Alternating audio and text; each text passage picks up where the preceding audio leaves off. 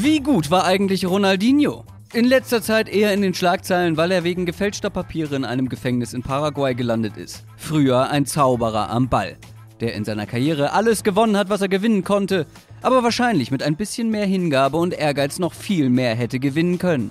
Das ist seine Geschichte. Ronaldo de Assis Moreira wurde 1980 in Porto Alegre geboren. Sein Vater ertrank im hauseigenen Pool, als er acht Jahre alt war. Seitdem war sein großer Bruder Roberto eine der wichtigsten Bezugspersonen in seinem Leben und ist bis heute als Manager an seiner Seite. Roberto war es auch, der als erstes vom Verein Gremio unter Vertrag genommen wurde. Sein neun Jahre jüngerer Bruder sollte später folgen. Auf dem Fußballplatz wurde auch aus Ronaldo Ronaldinho da er meistens der jüngste und auch kleinste Spieler auf dem Feld war. Das Inho steht für klein und ist quasi wie eine Verniedlichung. Für die brasilianische Nationalmannschaft wurde er schon beim Confed Cup 99 zum besten Spieler des Turniers gewählt. Und bei Gremio imponierte er von Spiel zu Spiel, bis er 2001 mit 21 den Schritt nach Europa wagte. Obwohl angeblich einige europäische Topclubs bereits an ihm interessiert waren, er wäre beinahe bei Arsenal gelandet, ging er für 5 Millionen zu Paris Saint-Germain, die damals noch lange nicht zu den ganz großen Namen gehörten. Wahrscheinlich aber genau die richtige Entscheidung, denn hier war er direkt ein wichtiger Teil des Teams und durfte 2002 zu seiner ersten Weltmeisterschaft. Als einer der sogenannten drei Rs, Ronaldo, Rivaldo und Ronaldinho, sollte das Turnier sein großer Durchbruch werden. Alleine sein Auftritt im Viertelfinale gegen England ist legendär als er das 1:1 nach einem Dribbling über den halben Platz vorbereitete und danach einen Freistoß von der rechten Seitenauslinie ganz frech zum 2:1 Endstand ins lange Eck schlänzte. Brasilien wurde Weltmeister und der 22-jährige Ronaldinho der neue Superstar des Landes. Die Topclubs standen Schlange, mal wieder und noch mehr als vorher. Aber er blieb erstmal noch in Paris, wenn auch nur für ein weiteres Jahr. Das Verhältnis zu seinem damaligen Coach Luis Fernandes war angeknackst. Denn der warf ihm immer wieder vor, sich zu viel in Pariser Nachtclubs rumzutreiben und das Training nicht wirklich ernst zu nehmen. Vorwürfe, die ihn im Laufe seiner Karriere immer wieder einholen sollten. 2003 ging er für rund 32 Millionen Euro zum FC Barcelona. Ein Meilenstein, denn was er hier die nächsten Jahre spielen sollte, war nicht von dieser Welt. Barca war in den Jahren vor seiner Ankunft verhältnismäßig schlecht. Die Ligaplatzierungen in den drei Spielzeiten vorher Vierter, Vierter und Sechster. Mit Ronaldinho kam neues Leben ins Team und der Erfolg zurück. Nach anfänglichen Startschwierigkeiten schoss er sein Team als Top-Torschütze fast im Alleingang zur Vizemeisterschaft.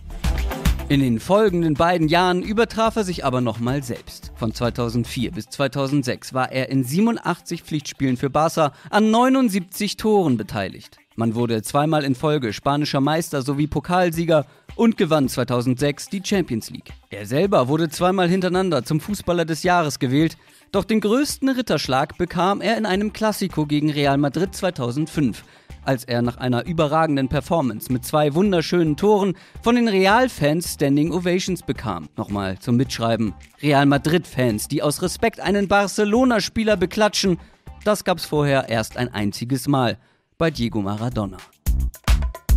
Kapitän Puyol sagte später über ihn, er hat Barcelona neues Leben eingehaucht. Er hat uns wieder glücklich gemacht. Ein Zitat, das perfekt zu Ronaldinhos Spielweise passt. Selten zuvor hat man jemandem auf diesem Niveau mit einer derartigen Leichtigkeit und Spielfreude gesehen. Er gilt bis heute als einer der besten Techniker und Dribbler aller Zeiten. Seine Ballkontrolle war beeindruckend. No-Look-Pässe, Übersteiger und zig andere Tricks gehörten fast zu jeder seiner Ballberührungen. Gleichzeitig war er einer der besten Spielgestalter der Welt mit eindrucksvoller Kreativität und Spielintelligenz. Jeder erwartete eigentlich von ihm und der brasilianischen Nationalmannschaft eine überragende WM 2006. Schließlich hatten sie die großen vier in der Offensive. Ronaldinho, Ronaldo, Adriano und Kaká. Aber sie flogen überraschend schon im Viertelfinale gegen Frankreich raus. Anstatt wie der Rest des Landes zu trauern, machte Ronaldinho das, was er mittlerweile am liebsten machte. Party. Zusammen mit Teamkollege Adriano. Bis in die frühen Morgenstunden in einem Club in Barcelona. Das kam bei vielen Fans mal so gar nicht gut an. Aber war bezeichnend für Ronaldinho in den Jahren danach. Fußball war nicht mehr Prio 1 in seinem Leben. Er spielte zwar anschließend noch eine richtig starke Saison bei Barcelona, Aber der geringe Fokus auf Training und Gesundheit sollte sich rächen. Ab der Saison 2007-2008 waren Verletzungen immer häufiger ein Thema. Er machte in diesem Jahr nur 17 Ligaspiele und als Pep Guardiola für Frank Rijkaard übernahm, sortierte der den trainingsfaulen Superstar direkt aus. Er war zwar erst 28, aber nicht wenige waren davon überzeugt, dass er bereits seine besten Jahre hinter sich hatte. Und sie sollten Recht behalten. Er ging 2008 für 24 Millionen zu AC Milan, wurde ein Jahr später sogar Top-Vorbereiter in der Serie A aber an seine alte Form kam er nicht mehr ganz heran.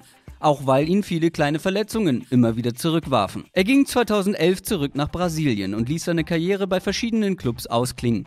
2018 beendete er sie im Alter von 37 Jahren. Sagen wir so, er hatte schon mit 26 alles gewonnen. National, international, individuell und war zufrieden damit. Vielleicht zu zufrieden, um weiter auf dem Weltklasse-Niveau wie bei Barcelona zu spielen. Trotzdem, mit seinen Leistungen zu Bestzeiten gehört er zu den begnadetsten Fußballern aller Zeiten. Und zum Abschluss noch ein gut gemeinter Tipp. Solltet ihr mal schlechte Laune haben oder traurig sein, schaut euch einfach eine Highlight-Compilation von Ronaldinho an. Das macht einfach nur gute Laune. Was sagt ihr zu Ronaldinho? Schreibt's in die Kommentare und denkt dran zu liken und natürlich auch zu abonnieren.